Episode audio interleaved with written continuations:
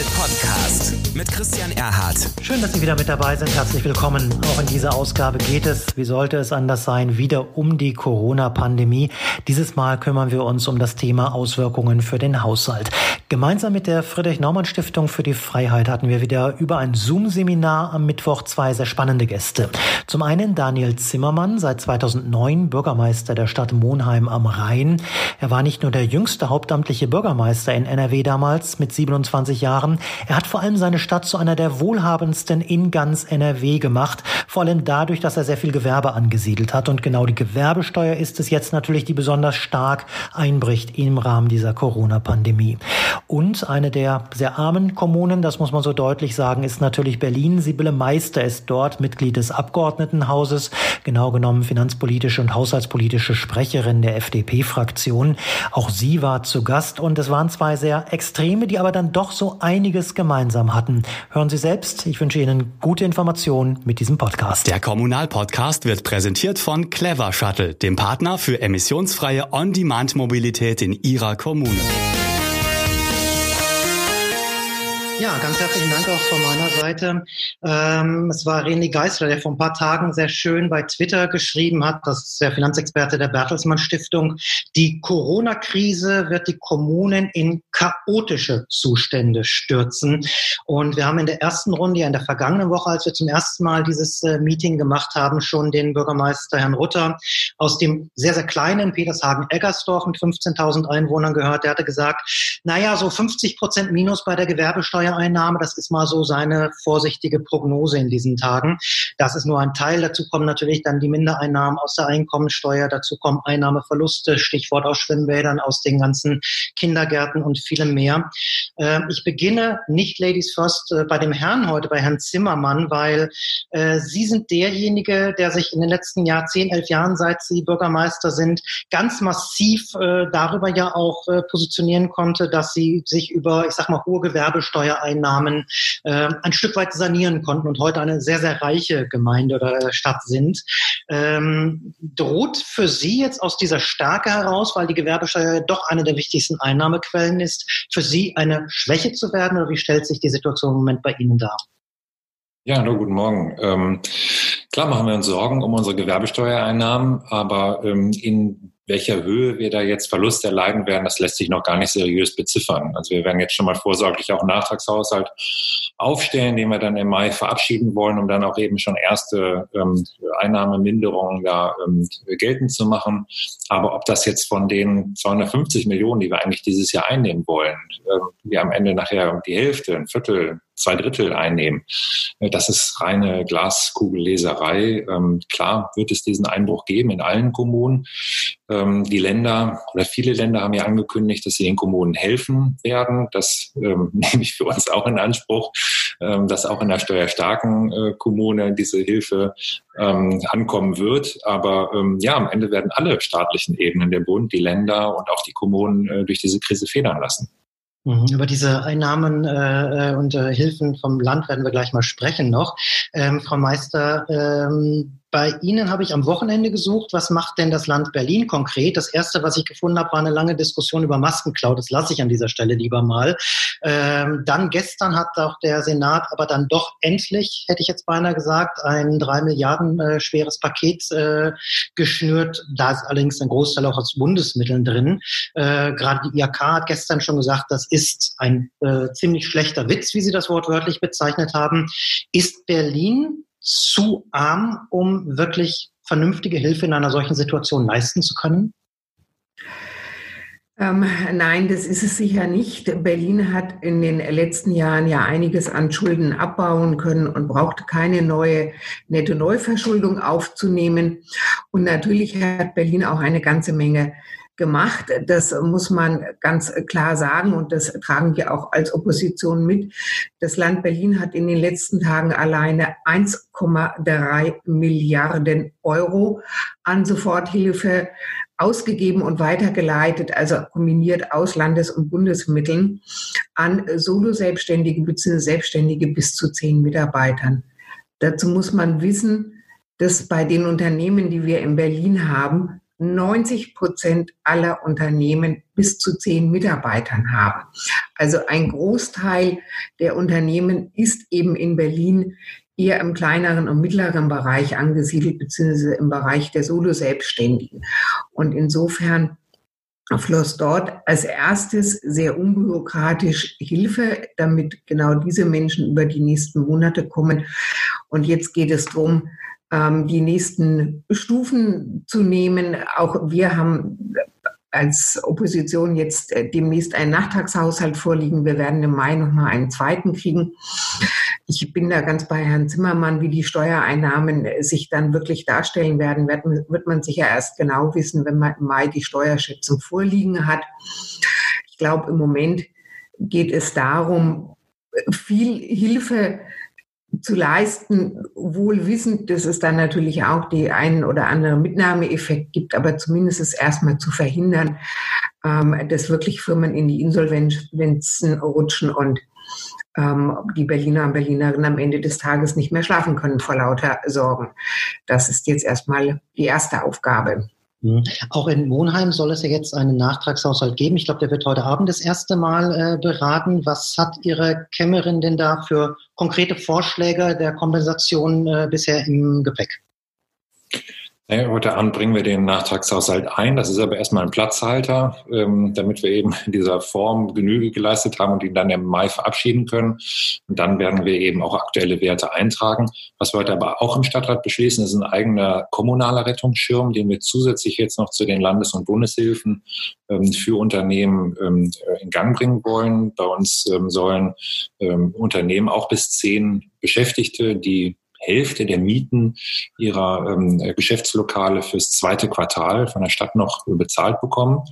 Ähm, bei Gastronomiebetrieben ähm, setzen wir die doppelte Mitarbeiterzahl an, weil wir sagen, das ist auch personalintensiver als jetzt ein Einzelhandelsgeschäft wollen auch Angehörige von freien Berufen noch unterstützen. Ähm, die Rückmeldung, die wir jetzt in den letzten Tagen bekommen haben von ganz vielen Gewerbetreibenden hier im Ort, die gehen quer durch alle Branchen. Man denkt ja erstmal, dass hauptsächlich ähm, ja diejenigen, die jetzt schließen mussten, also Buchhandlungen, andere Einzelhandelsgeschäfte und so weiter betroffen sind. Aber ich habe selbst Anrufe bekommen von einer Zahnärztin, die sagt, es kommt niemand mehr zur Prophylaxe. Eine andere Arztpraxis, die sich auf Unfallchirurgie ambulant spezialisiert hat, sagt, die ganzen Leute machen keinen Sport mehr und ähm, es gibt keine Unfälle mehr. Ähm, also ähm, das äh, geht jetzt wirklich quer durch, durch alle Bereiche und ähm, auch alle diese Gruppen wollen wir mit unserem kommunalen Rettungsschirm eben noch zusätzlich zu den Landes- und Bundeshilfen unterstützen. Der Stadtrat wird dafür heute Abend ziemlich sicher 10 Millionen Euro freigeben. Hm.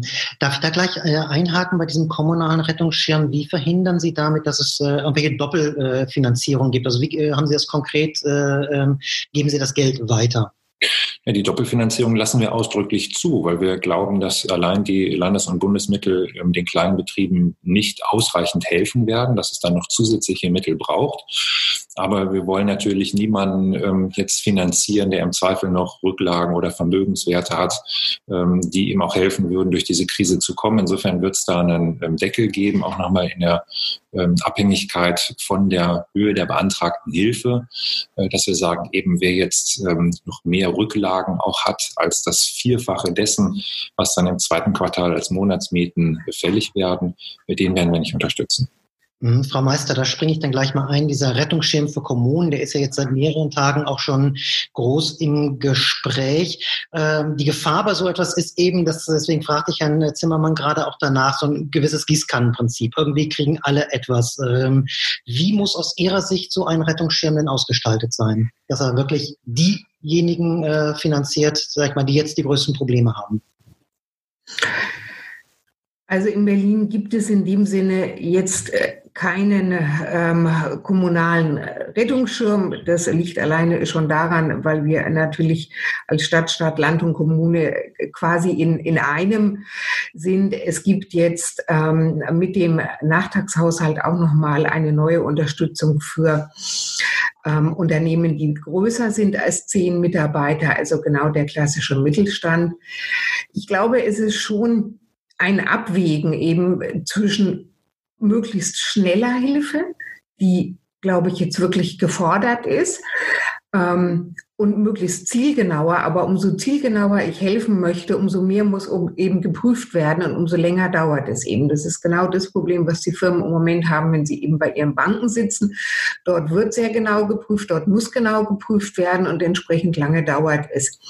Für viele Unternehmen Einzelhändler ist es aber so, dass nicht nur die Miete der Mitarbeiter, es muss ja auch der Lieferant, der Handwerker, die Nebenkosten gezahlt werden und zwar sofort und nicht erst im nächsten oder übernächsten Monat.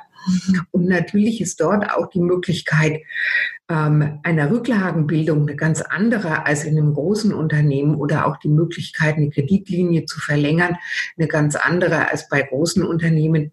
Insofern halte ich das jetzt erstmal für richtig, ähm, stabilisierend einzugreifen.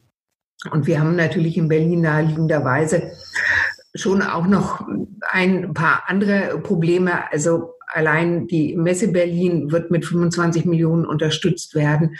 Ähm, die Absage der ITB war ja eine der ersten Maßnahmen im Rahmen der Corona-Krise. Und ich glaube, wir sind uns alle darüber im Klaren, dass noch lange Zeit vergehen wird, bis wir wieder weltweite große Messen durchführen können. Und für eine, eine Stadt wie Berlin, die im Prinzip von der Weltoffenheit lebt, von, von internationalen Gästen, von Tourismus, ist das natürlich eine Katastrophe. Wir haben an beiden Flughäfen noch fünf Prozent der Fluggäste. Das ist eben für alle Beteiligten bitter und da muss jetzt geholfen werden und das halte ich auch für richtig und das tragen wir im Gro auch mit. Am Ende des Tages wird man gerade in den Haushaltsberatungen überlegen müssen, welche Projekte man auf der anderen Seite einfach wird einsparen müssen dafür. Mhm. Ähm, Sie haben es ja selber gerade schon angesprochen, ITB und was sind in äh, Berlin auch kommunale Unternehmen? Da würde ich Herrn Zimmermann gerne nochmal fragen, wie sieht das bei Ihnen in etwas kleineren Städten aus? Ich denke da an Schwimmbäder, ich denke da an Theater. Sind für die auch solche kommunalen Rettungsschirme bei Ihnen geplant oder äh, auf was hoffen Sie? Wie können Sie die eigentlich unterstützen? Ja, das ist eine Infrastruktur, die komplett städtisch ist und ähm, für die wir dann natürlich selber auch ähm, die Verluste tragen. Unser Schwimmbad wird jetzt voraussichtlich in Kurzarbeit ähm, gehen müssen. Die Beschäftigten haben noch so die ersten zwei, drei Wochen jetzt Grundreinigung gemacht. Das ist alles, alles blitzblank. Aber äh, wenn die Schließung jetzt noch länger dauert, werden wir das natürlich auch nicht ewig auf, aufrechterhalten können dürfen. Insofern nehmen wir da selber dann auch die entsprechenden Programme in Anspruch. Klar, die Bibliothek ist zu, ähm, unsere Musikschule kann im Moment nicht unterrichten. Wir bereiten jetzt für die Zeit nach den äh, Osterferien entsprechende Online-Kurse in der Musikschule vor. Ähm, auch ähm, die Volkshochschule Schule wird in die Richtung gehen müssen.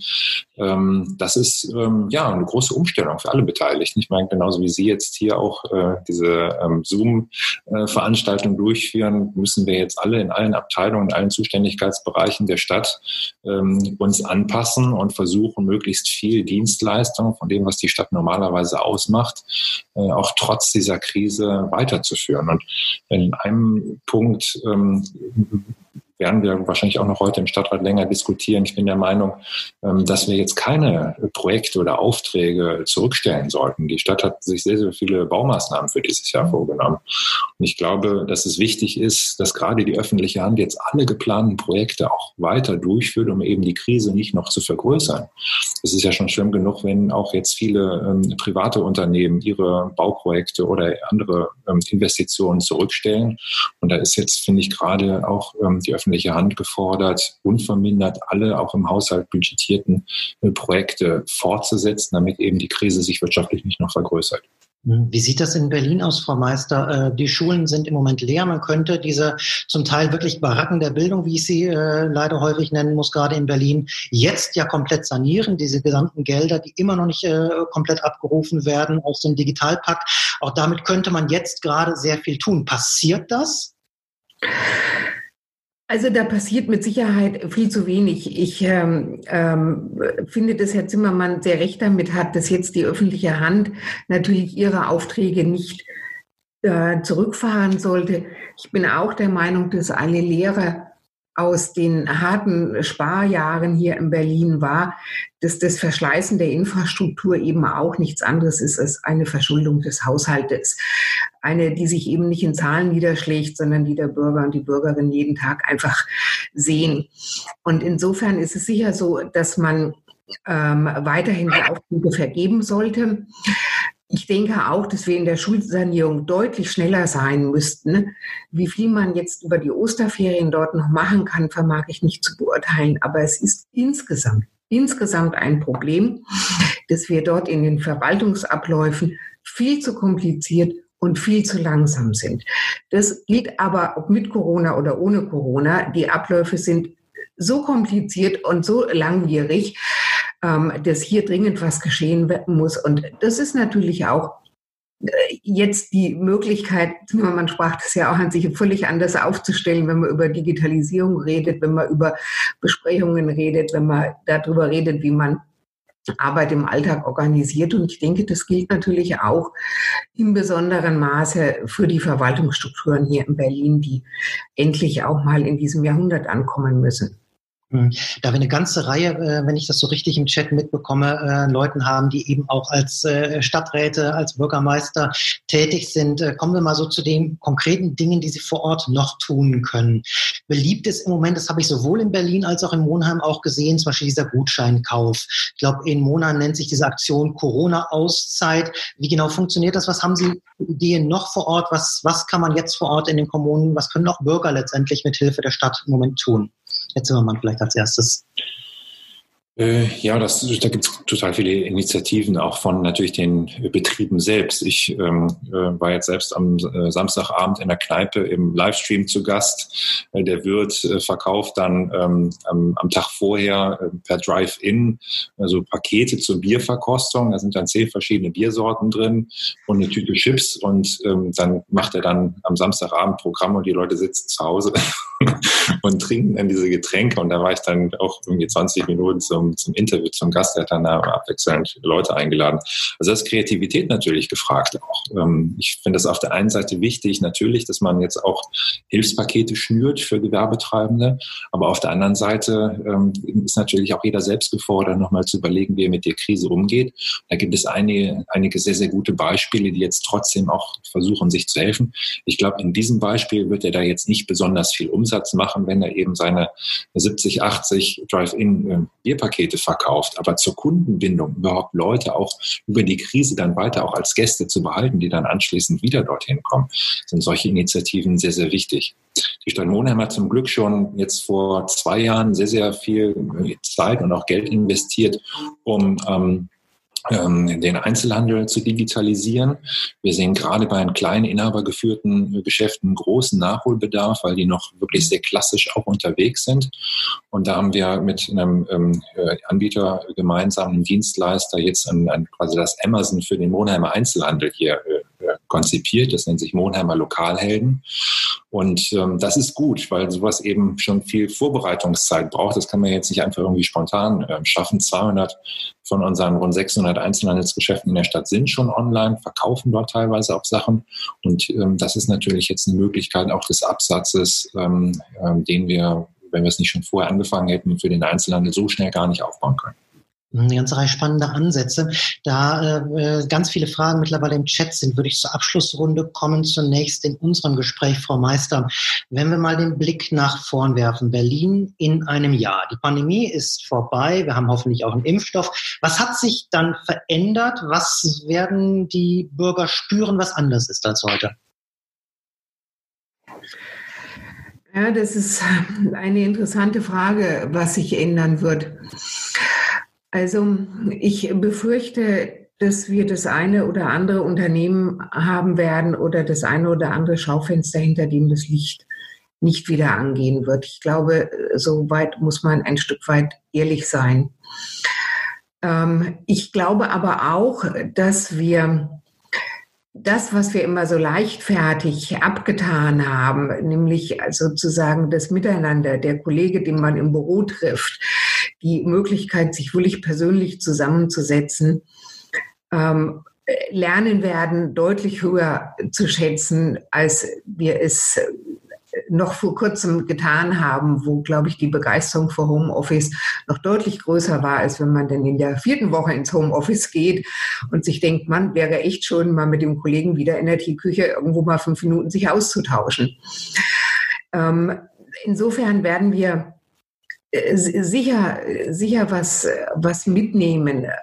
insgesamt, unterm Strich, muss ich aber gestehen, mich trägt nach wie vor die große Hoffnung, dass wir zumindest nächstes Jahr im Sommer in Berlin wieder volle Biergärten, volle Opernhäuser, ähm, viele internationale Gäste zu Besuch haben werden, ein großes Miteinander, belebte Geschäftsstraßen haben werden und ähm, ein pulsierendes Leben haben werden, weil irgendwo muss das das Ziel sein, dass wir wieder miteinander sein können. Mhm, okay, jetzt sind wir mal bei Ihnen, verbinde ich das gleich mit einer Frage aus dem Chat. Dort fragt nämlich jemand, welche Chancen sehen Sie vielleicht auch durch diese Disruption? Das bezieht sich vor allem auf die äh, Auswirkungen auch für Ihren Haushalt. Äh, ganz offen, da sehe ich keine Chancen. Klar wird jetzt die Situation auch ein Treiber für Digitalisierung sein, ähm, aber ähm, ja, ich glaube, die, die ganzen Probleme, die wir im Moment haben, die überwiegen. Und in dem Zusammenhang von Chancen zu, zu sprechen, finde ich, verbietet sich schon aus moralischen Gründen. Ähm, wir können froh sein in Deutschland, glaube ich, dass diese Maßnahmen jetzt auch rechtzeitig ähm, angegangen worden sind. Es gibt ja auch ähm, die Frage hier im Chat, ähm, wo jemand nochmal ins Verhältnis setzt, Menschen, die aufgrund anderer Erkrankungen, Krebs und so weiter sterben, Grippe. Aber man darf ja nicht vergessen, dass ähm, ja wir auch zum Beispiel Italien oder Frankreich zum Glück einige Wochen voraus sind. Und dass in Deutschland ähm, ja ähm, doch wir nicht die Situation in Krankenhäusern haben, wie das dort der Fall ist. Und insofern, glaube ich, können wir froh sein eben, dass diese Maßnahmen rechtzeitig getroffen worden sind. Ähm, so schlimm auch die ganzen wirtschaftlichen Konsequenzen sind, die gesundheitlichen Konsequenzen, wenn wir es nämlich nicht getan hätten, die wären deutlich schlimmer gewesen. Das zeigen die Beispiele in Italien und in Frankreich. Mhm. Ich bleibe noch kurz bei Ihnen, weil sehr viele Fragen sich tatsächlich äh, im Chat auch noch äh, beziehen auf äh, die genau konkrete Art, wie Sie diesen Nachtragshaushalt jetzt machen. Ähm, ich lese mal eine Frage vor. Auf welcher Basis macht Monheim im Mai diesen Nachtragshaushalt, wenn die Auswirkungen ja im Moment noch nicht absehbar sind? Mit welchen Annahmen arbeiten Sie damit? Und es passt auch diese Frage ganz gut dazu.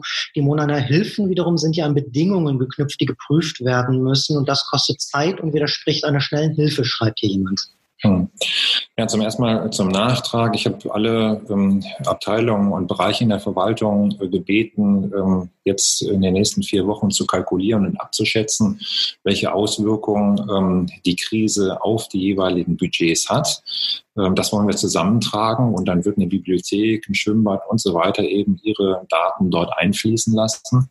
Die Planungsgrundlage ist von unserer Seite im Moment aber rein budgetär. Das sämtliche Maßnahmen, wie sie aktuell laufen, auch bis zum Ende der Sommerferien Bestand haben werden. Also, dass wir unser Schwimmbad bis Sommerferien nicht mehr öffnen können, dass die Bibliothek geschlossen bleiben muss und so weiter.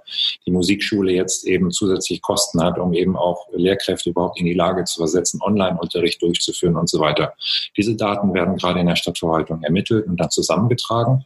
Dazu kommt die Abfrage bei unseren Gewerbesteuerbetrieben, ähm, wo wir zumindest mal mit den Größten sprechen wollen und äh, dort auch schon mal eine Richtung äh, bekommen wollen. Und wir glauben schon, dass wir auf dieser Datengrundlage bis Mitte Mai dann mal eine erste, auch vernünftige Schätzung für die Haushaltsentwicklung abbilden können. Wenn wir es nochmal nachjustieren müssen, dann machen wir eben nochmal einen zweiten Nachtrag. Zu, dem, ähm, zu der Antragstellung, ich glaube, dass das die Chance ist, also Frau Meister, verstehen Sie mich nicht falsch, ich mag Berlin sehr, sehr gerne, ich bin auch hin und wieder mal dort, aber ich bin schon auch ein, großer Freund auch von, von kleinen Einheiten. Wir haben mit unseren 43.000 Einwohnern einen guten Überblick und ich glaube, wir sind als kleinere Verwaltung eher in der Lage, dann auch tatsächlich ein größeres Volumen an Anträgen abzuarbeiten, als wenn man jetzt erst in Berlin versuchen müsste, einen eigenen Verwaltungsbereich dafür aufzubauen, ja. ähm, der dann diese ähm, ähm, diese, diese Dinge verwaltet. Kleines Beispiel, wir kontrollieren ja auch als Ordnungsamt, ob ähm, die ähm, entsprechenden Kontaktverbote eingehalten werden. Ich habe eine E-Mail geschrieben an alle 700 Beschäftigten in der Stadtverwaltung, inklusive Kindergärtnerinnen, ähm, Volkshochschulen, Dozenten und so weiter. Und da haben sich immerhin 25 Leute äh, relativ spontan bereit erklärt, zu sagen, ja, wir helfen im Ordnungsamt äh, aus, um Streifen zu laufen. Unsere acht Beschäftigten, die wir da normalerweise haben, das reicht in einer kleinen Kommune. Aus denen sind jetzt kurzerhand äh, knapp über 30 Leute geworden. Und genauso werden wir es auch mit den Anträgen machen im Rettungsschirm. Wir haben die Kämmerin, den Kämmereileiter, die persönlich diese Anträge bearbeiten werden und die sich so viele Kräfte auch dazu holen werden, wie sie brauchen, unser Ziel ist, dass wir wirklich innerhalb von zwei bis drei Werktagen diese Anträge, die dann ab äh, morgen eingehen werden, auch zur Auszahlung bringen können. Mhm. Ein zweiter großer Punkt, der hier im Chat immer noch wieder angesprochen wird, äh, Frau Meister, äh, ist dieses Thema, was ich eben sagte, Gießkannenförderung. Da schreibt zum Beispiel jemand, ist das nicht eigentlich genauso schlecht wie Rasenmäherkürzungen in den Haushalten? Also dieses Zielgenaue, darum geht es, glaube ich. Ja, wie gesagt, ich habe ja vorhin schon erwähnt gehabt, es ist eben ein Abwägen zwischen zwischen Schnelligkeit und Zielgenauigkeit. Jetzt muss man noch mal fairerweise dazu sagen, also die sogenannte Soforthilfe, also die, die sich an Solo-Selbstständige und Menschen mit ganz wenig Mitarbeitern richtet, an sogenannte KMUs. Das ist eine Betriebseinnahme. Das heißt, wer am Ende des Jahres feststellt, dass es für ihn irgendwo doch ganz gut gelaufen ist, weil vielleicht ab Sommer ganz viele Aufträge wieder reingekommen sind, muss diese Betriebseinnahme natürlich auch versteuern. So, dass es zumindest ein, ein Mechanismus gibt, der mit eingreift. Aber natürlich ist es so, und da, da hat Herr Zimmermann auch nicht ganz unrecht, bei 150.000 kleinen Betrieben, wenn also bei uns lief das über die IBB und das lief wirklich, ähm, kann man sagen, ziemlich barrierefrei. Es war digital auszufüllen und es ist auch wirklich ruckzuck überwiesen worden. Wenn Sie als Solo-Selbstständiger dastehen und feststellen, dass alle ihre Aufträge, weil alle ihre Veranstaltungen abgesagt worden sind, auf einmal weggebrochen sind, dann brauchen sie die Hilfe nicht erst in drei Monaten. Und natürlich wird, werden da Leute dabei sein, das ist völlig klar. Die hätten die Hilfe nie gebraucht. Aber Aufgabe ist natürlich jetzt erstmal im Gro die zu schützen, die die Hilfe brauchen. Und es sind eben sehr, sehr viele.